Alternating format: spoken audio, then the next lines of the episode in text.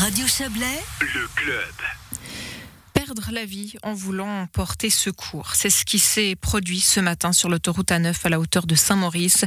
Les choses se sont passées de la manière suivante. Un automobiliste a perdu la maîtrise de son véhicule et a terminé sa course à contresens sur la bande d'arrêt d'urgence.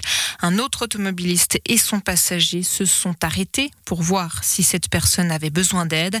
Cette dernière n'étant pas blessée, ils sont retournés à leur véhicule. C'est alors que deux autres voitures sont parties en embardée. L'une d'elles a heurté l'un des deux piétons. Malgré les soins prodigués, l'homme est décédé sur les lieux de l'accident. Il s'agissait d'un vaudois de 53 ans domicilié dans le Bas-Valais. Nos pensées vont bien évidemment à la victime et à sa famille. Nous avons eu contact cet après-midi avec la police valaisanne afin que cette dernière puisse diffuser un message de prévention à l'attention de tous les automobilistes. Je vous propose d'écouter cette interview de Mathieu Vouillamot, responsable du groupe prévention à la police cantonale valaisanne. Mathieu Vouillamot, bonjour. Oui, bonjour. Alors, bien sûr, on, parle là d'un fait tragique, hein, mais, mais qui met le doigt finalement sur une problématique à laquelle tout automobiliste peut être confronté un jour, c'est-à-dire mettre sa vie en danger pour, pour sauver ou tenter de sauver celle d'un autre. Peut-être la première question dans ce cas de figure, est-ce qu'on doit, est-ce qu'on est tenu de s'arrêter? Alors, je n'irai pas jusqu'à dire qu'on est tenu de s'arrêter. Par contre, on est tenu de porter secours.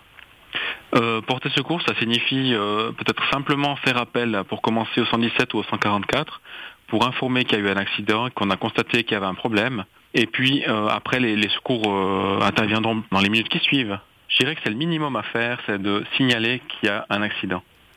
Après, forcément, on peut tout à fait euh, comprendre que, ben, quand on voit une voiture, en plus là en l'occurrence, elle était, euh, voilà, elle avait tourné en, sens inverse comme ça sur sur la bande d'arrêt d'urgence. On s'arrête parce que c'est ce que notre conscience nous dit de faire à ce moment-là. Quelles sont euh, les règles de sécurité à observer pour assurer déjà sa propre sécurité? Ah oui, il y en a plusieurs. Je dirais la première chose à garder en tête, c'est que général sur la route, on est en danger dès qu'on est dehors de la voiture, on devient euh, vulnérable, je dirais ça comme ça. Donc euh, il y a une règle toute simple à appliquer qui s'appelle ORA, observer, réfléchir, agir. Observer, ça veut dire on va évaluer la situation, donc on prend un moment, on fixe les choses, on essaie de se rendre compte de ce qui s'est passé, de qui est impliqué, qui est touché. Dans un deuxième temps, on va réfléchir la manière dont on va agir.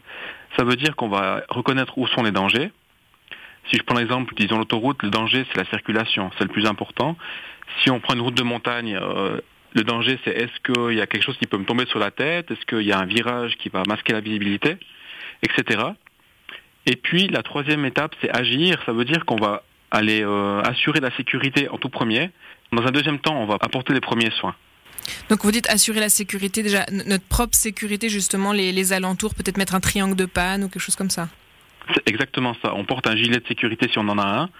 Donc c'est ces gilets jaunes ou orange. Euh, on pose un triangle de panne pour signaler qu'il y a un accident ou une panne. Et euh, ensuite seulement on va porter secours.